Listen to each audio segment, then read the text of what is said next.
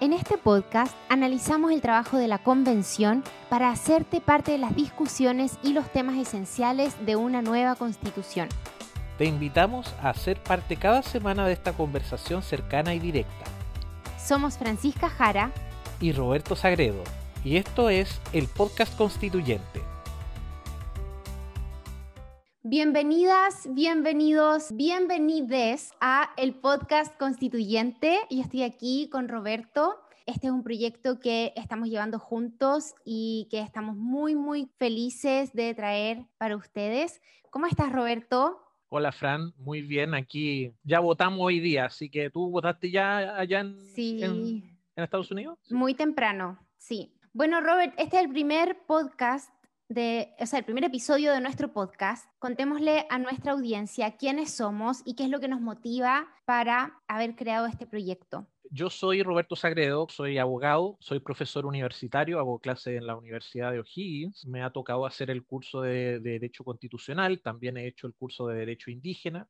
Ahora voy a hacer introducción al derecho, por lo tanto, el tema tanto social como político del derecho creo conocerlo tanto desde una arista académica como también ciudadana. También he participado en campañas políticas en distintas ocasiones. Y eh, bueno, mi motivación principal eh, de participar en este podcast dice relación con poder acercar el trabajo de la Convención Constitucional a las personas, sobre todo a la gente más joven y también a personas que de repente se ven sobrepasadas con el grado de discusión que hay. Hay cosas que obviamente son más fáciles de digerir, como el comidillo político, pero lo relativo a eh, temas más densos, como por ejemplo la discusión de si Chile quiere seguir siendo un país presidencial o quiere adoptar una forma híbrida, o el poder que queremos entregarle a las regiones, o los mecanismos de democracia directa, creo que ahí nosotros tenemos harta tarea que hacer para tratar de explicar y también de involucrar a la gente, ¿no crees tú, Fran?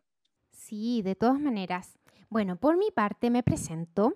Yo soy Francisca Jara, soy chilena, vivo en Estados Unidos hace casi cinco años y con Roberto nos conocimos estudiando juntos en la universidad, estudiando Derecho. Soy abogado también. En Chile trabajé varios años como abogado y desde que me fui de Chile cambié completamente el giro en mi vida profesional y me dediqué a un proyecto personal como emprendedora relativo al tarot y a la espiritualidad.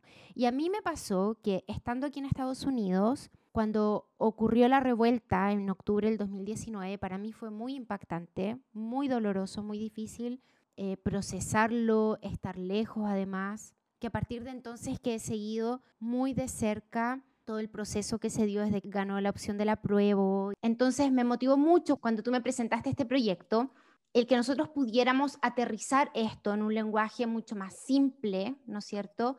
Más fácil de entender, para que las personas realmente vayan siguiendo cuál es el trabajo de la, de la convención y entendiendo con profundidad cuál es el impacto que cada una de esas decisiones tiene, decisiones respecto al texto, y luego entonces poder ir creando su propia opinión informada para votar con esa información el plebiscito de salida, que será el plebiscito para decir si aprobamos o no la constitución que se escriba. Entonces, creo que es súper importante con un lenguaje sencillo poder acercar un proceso tan relevante a todas las personas. Y también creo que sería bueno, y bueno, eso lo vamos a ir viendo en la medida que este podcast tenga el éxito que nosotros esperamos que tenga, tratar de hacer parte a otras personas de este intercambio de ideas o de estas explicaciones que podemos darle a la gente respecto a temas densos. Nosotros con Francisca nos hemos planteado eh, traer eh, invitados para poder conversar, ya sea en un formato eh, de streaming o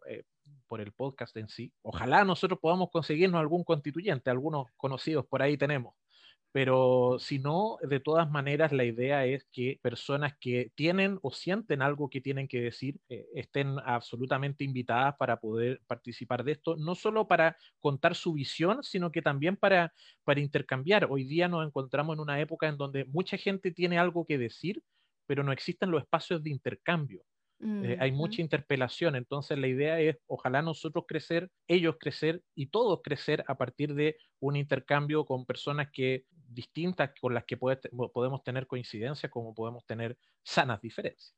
Por eso, Fran, por eso, Fran, creo que deberíamos entrar ya eh, de lleno a lo más básico que uno puede discutir respecto a temas densos de la Constitución y que fue todo el eh, tema que se discutió en el momento del acuerdo, que es el concepto de poder constituyente. Para esto, tratemos de ponernos en una situación hipotética en que somos unas 50 o 100 personas que hemos llegado a la Luna, huimos de la Tierra porque ya esta Tierra está sumamente destruida y corrupta y decidimos tratar de establecer una base o un lugar donde nosotros podamos asentarnos y desarrollar nuestro proyecto de felicidad.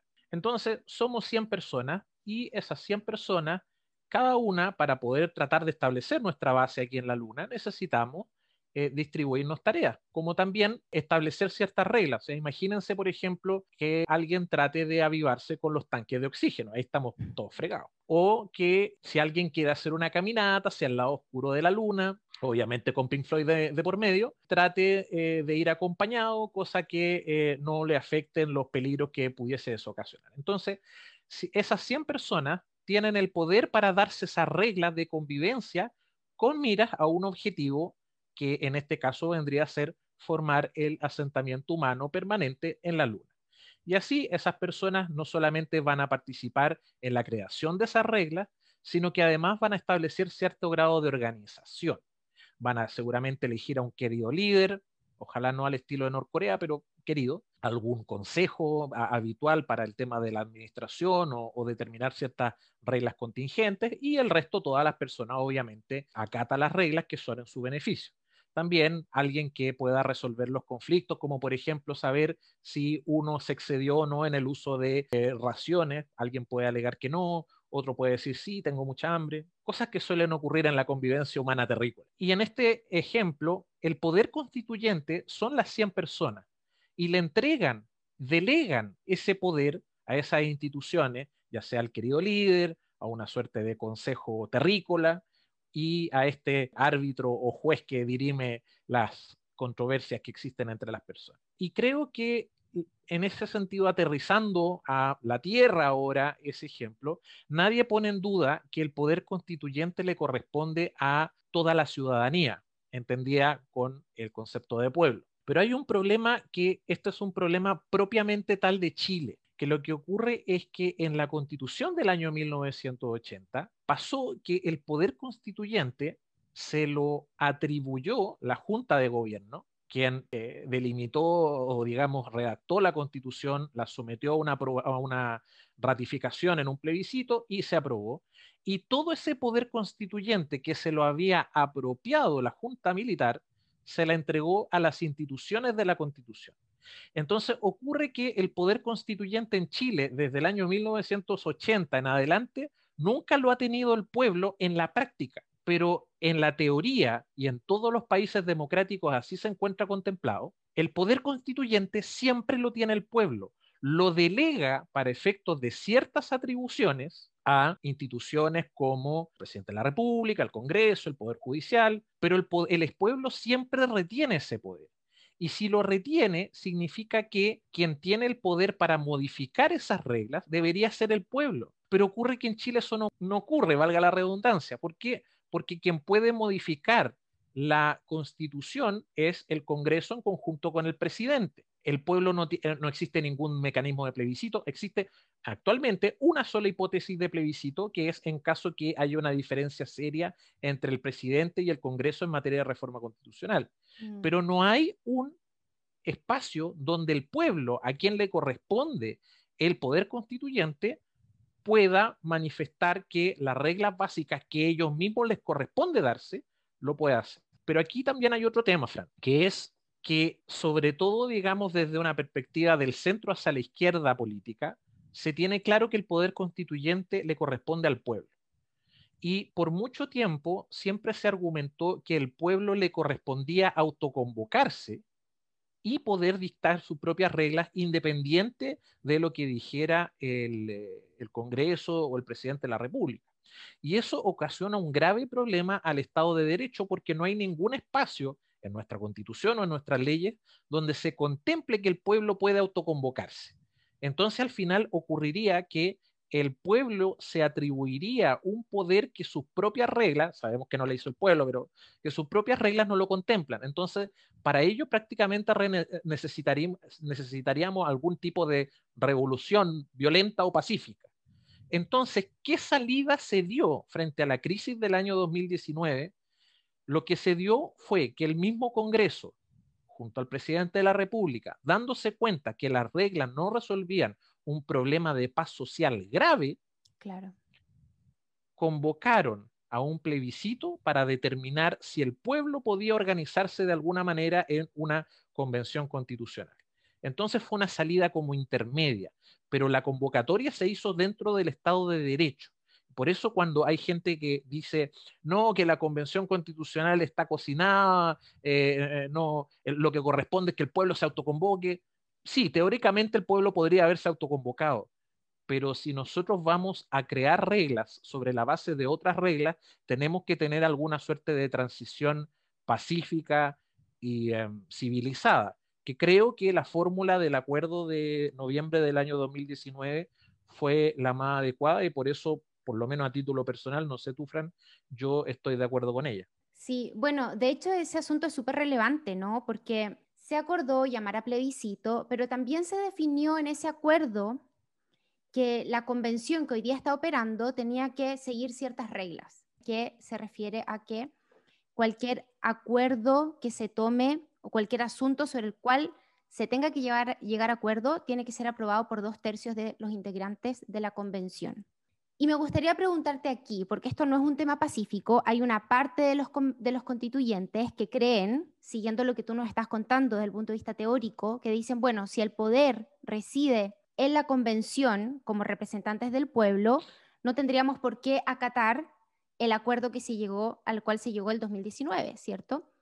¿Cuál es tu opinión con respecto a esto? Como tú bien lo dijiste, no es algo fácil. Eh, yo lo veo por lo menos dentro de un esquema democrático en el que buscamos una salida para una eh, redacción de una nueva constitución. Entendiendo que por lo menos en el juego político hasta hace poco el, gobierno y la derecha eh, tenían un poder, digamos, superior al, tercio de los votos, ellos querían de alguna manera una fórmula que les garantizara que no iban a pasar máquinas sobre ellos, que siempre ha sido un, temor, digamos, de la izquierda, o sea, de la derecha. La derecha tradicional por lo general es minoría, no tan minoría, pero por lo general suele serlo. Por lo tanto, un quórum de 50%, 50 más 1, lo iba a dejar absolutamente afectado dicho sea paso, hoy día se encuentran afectados por lo mismo. Pero eh, eso era algo que, eso era lo que ellos estaban dispuestos a ceder para que hubiese un cambio constitucional.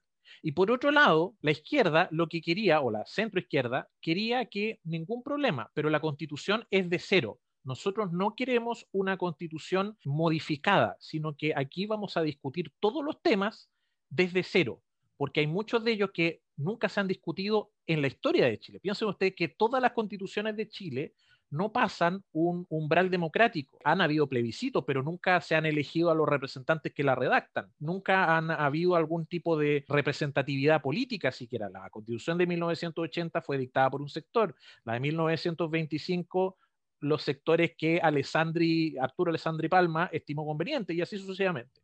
Entonces, aquí la cosa es clara. La constitución se construye de cero, pero a cambio que lo que se apruebe sean dos tercios. Ahora, lo teórico sí, efectivamente, el pueblo debería tener un poder absoluto de regulación, como los 100 personajes que se encuentran en la luna. Pero en este caso, necesitamos, el, habilitante para que el pueblo se convocara tiene ciertas reglas. Y esas reglas creo que se deben eh, obedecer. Ahora, eso no significa que sea eh, reglas perpetuas. ¿Por qué razón? Porque, eh, ¿qué ocurre, por ejemplo, en el siguiente caso, Fran? Pongamos en el caso que el 55% de los convencionales quiere un periodo presidencial de seis años, sin reelección, y que el otro 45 quiere un periodo de cuatro años con una reelección. ¿Qué salida tendríamos de acuerdo a este acuerdo? No podría salir. ¿Por qué razón? Porque no se cumplen los dos tercios. O sea, tendrías que negociar. Exactamente. Y yo creo que ese es el punto relevante. Primero, desde el punto de vista de constitucional, si este acuerdo está metido en la Constitución, las reglas de cómo va a operar la convención constitucional están en la constitución vigente. La constitución vigente, según las reglas vigentes, solo puede ser modificada por el Congreso. Eso es una cosa, ¿no es cierto? Pero más allá de eso, yo creo que es saludable tener un estándar o una exigencia de dos tercios de aprobación para las materias, porque te obliga a negociar, te obliga a conversar y en el fondo lo que hace es que te asegura que, por tanto, esos acuerdos, a mi parecer, tienen una presencia de estabilidad mucho mayor que aquellos que han sido decididos o votados solamente por el 50 más 1. Pero Fran, una cosa, pongámonos en el caso ya sumamente duro, porque el tema del periodo presidencial tiene que estar sí o sí, está claro. Sí. Pongámonos en el caso que hay un jaque mate, y ese jaque mate implica que ninguna de las dos partes da un brazo a ceder 55-45. ¿Cómo resolvemos eso? Te lo planteo a ti.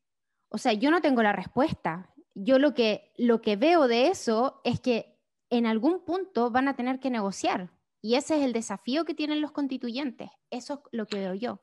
Yo por lo menos tengo una diferencia ahí. Yo creo que la convención debería generar algún tipo de solución de ese tipo de conflicto. Yo creo que una regla no basta con el 50 más 1. El 50 más 1 es una mayoría muy hemífera, como decía Peter Veneno, efímera.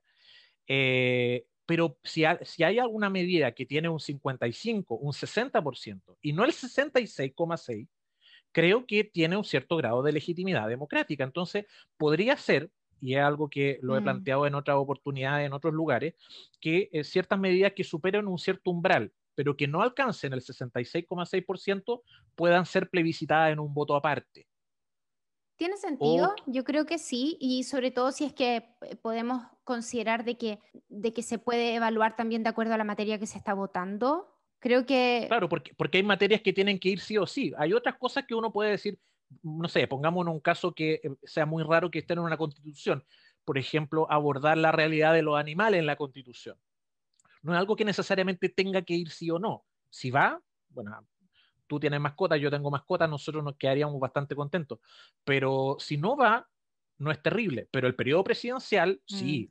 Eh, la existencia de, por ejemplo, un poder judicial, también. Entonces, eh, en, esos casos habría que ponerse en esa situación. Creo que lo que podríamos hacer, considerando que recién se está discutiendo algunos asuntos prácticos del reglamento, lo podamos ver en nuestro próximo episodio, de manera tal de ahondar más en cuáles van a ser las comisiones, eh, qué temas se van a incluir en cada una y al final qué significa o cómo se va a ir dando el, tema de las propuestas y, las, eh, y el texto que va a quedar.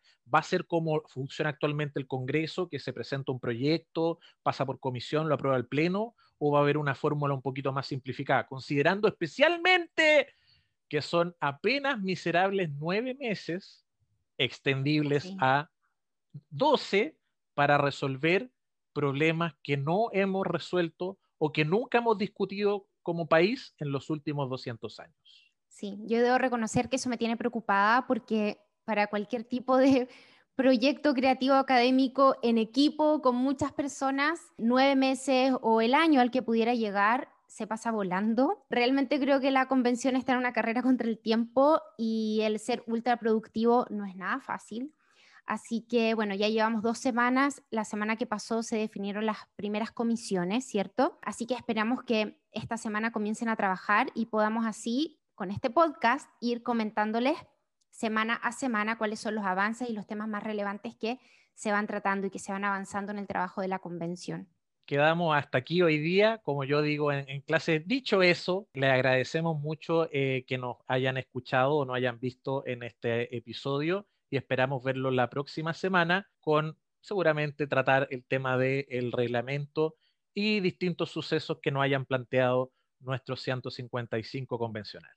Sí, yo quiero agradecer a todos quienes escucharon este episodio y los dejamos súper invitados a que nos sigan semana a semana, que compartan este contenido, sobre todo con quienes ustedes saben que están interesados en seguir el trabajo de la convención, pero que tal vez no entienden los temas técnicos y quieren realmente entenderlo para formar su opinión. Y también me gustaría compartir algo que a mí me mueve de manera personal y que es que este pueda ser un espacio no solamente para nosotros encontrarnos y discutir y conversar acerca de este proceso, sino también un espacio para cultivar el espíritu cívico, el espíritu colaborativo, el dejar de vernos como enemigos solamente porque tenemos opiniones políticas diferentes, que sepamos encontrarnos en nuestras diferencias, pero porque lo, que nos une es el deseo de crear un mejor país para todos. Así que esa es la invitación también, que este pueda ser un espacio para cultivar ese espíritu y elevar la forma en la cual nos tratamos. Así que gracias a ti, Roberto. Nos vemos la próxima semana. Chau, chau, chau.